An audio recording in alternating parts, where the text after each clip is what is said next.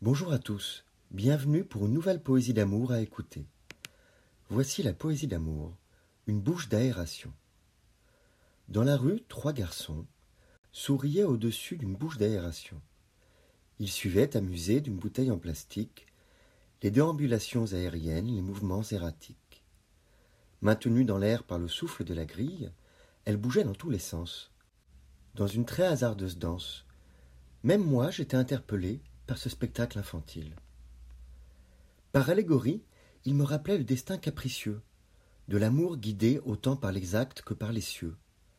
Si le bon génie de la passion était dans cette bouteille, il suffirait d'une petite déviation de l'aération pour qu'elle soit là à mon réveil.